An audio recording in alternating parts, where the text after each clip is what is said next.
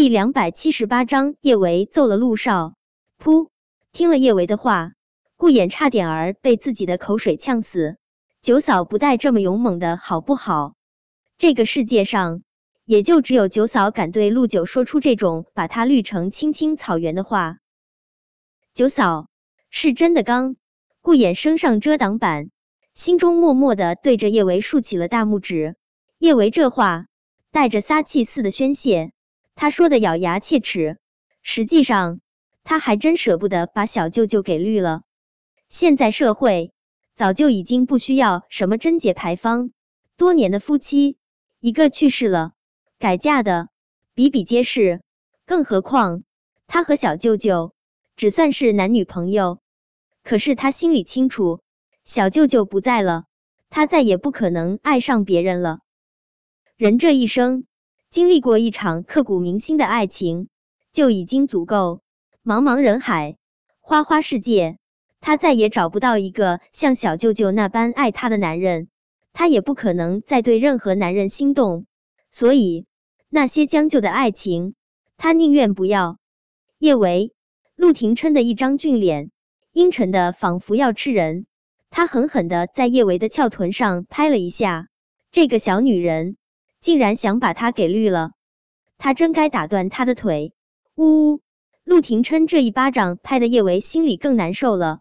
小舅舅嫌弃他也就算了，竟然还打他，他知不知道他怎么判都没法把他判回来，他心里有多难受？小舅舅，你还打我？你把我一个人丢下，你凭什么打我？叶维越说心里越难受，声音也不由得高了几分。我是认真的，我马上就要嫁人，我要把你绿了，绿了，气死你！陆廷琛的俊脸更加暗沉了一些。这个小女人，他都揍他屁股了，他还不知悔改，把他给绿了。他做梦。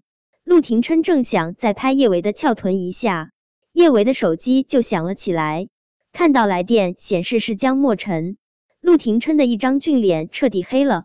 叶伟也听到了他的手机铃声，他伸出小手摸索着想要找到他的手机。陆廷琛见他摸索了半天都没有落到正处，他直接接起了电话。江莫尘的声音温柔的渗得陆廷琛起了一身的鸡皮疙瘩。维维小仙女，你吃晚饭没？我给你做了爱心便当，你在哪里？我给你送过去好不好？又是爱心便当，他怎么不知道江莫尘什么时候变得这么闲了？而且这都晚上十点了，还送爱心便当？谁家晚饭吃这么晚？这明显就是居心不良，好不好？看吧，这就是他的好兄弟，他还没死呢，他就已经按捺不住想要挖他的墙角了。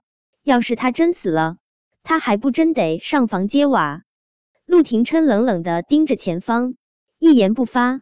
江莫尘以为叶维还沉浸在陆廷琛被炸死的噩耗中，心伤不已。江莫尘的心也扯得疼了。维维小仙女，你还在为陆九的事情难受是不是？维维小仙女，别难受了。天有不测风云，人有旦夕祸福。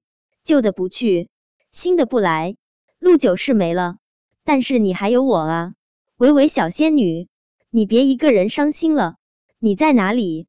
我现在就过去陪你。维维小仙女，你怎么不说话了？你跟我说句话好不好？旧的不去，新的不来，这新的是指的他江莫尘吗？呵，陆廷琛都被江莫尘给气笑了，他动了动唇，寒凛如同雪山之巅的声音就从他的口中吐出：“江二，我是陆廷琛。”陆九，江莫尘一愣，他本来就觉得陆廷琛似乎是死的太容易了一些，再加上他也得到了陆骁欧洲势力被剿灭的消息。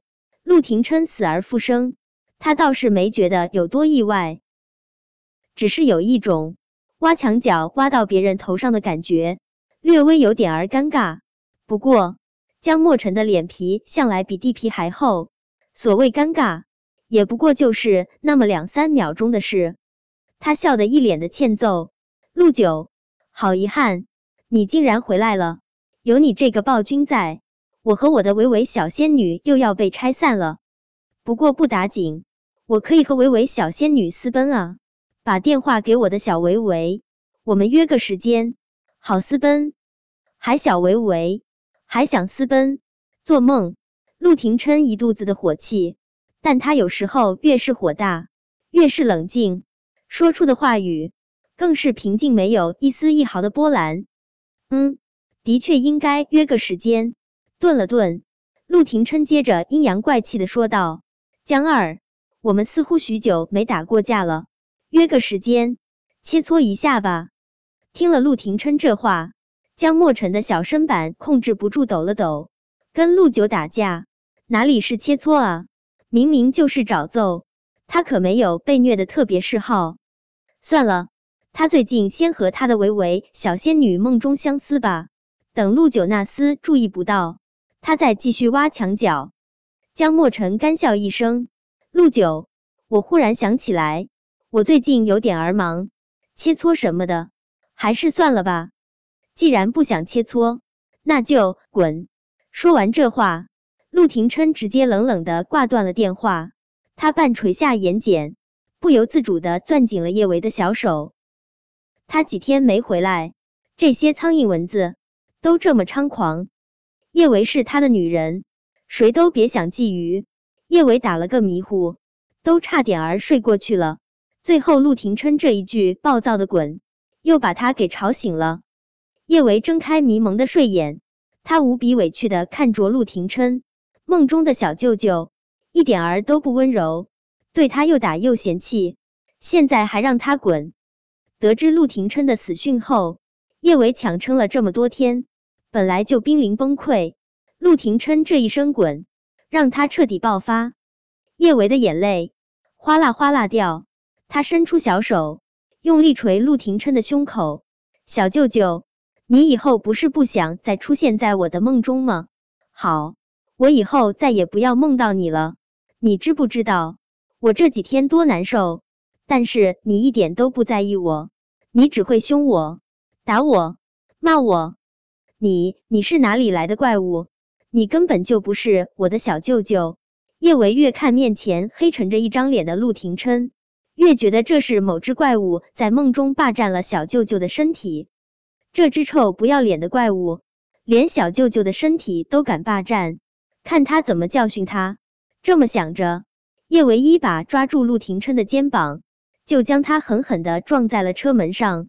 你把我的小舅舅还给我！否则，我现在就把你打得灰飞烟灭。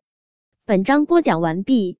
想提前阅读电子书内容的听友，请关注微信公众号“万月斋”，并在公众号回复数字零零幺即可。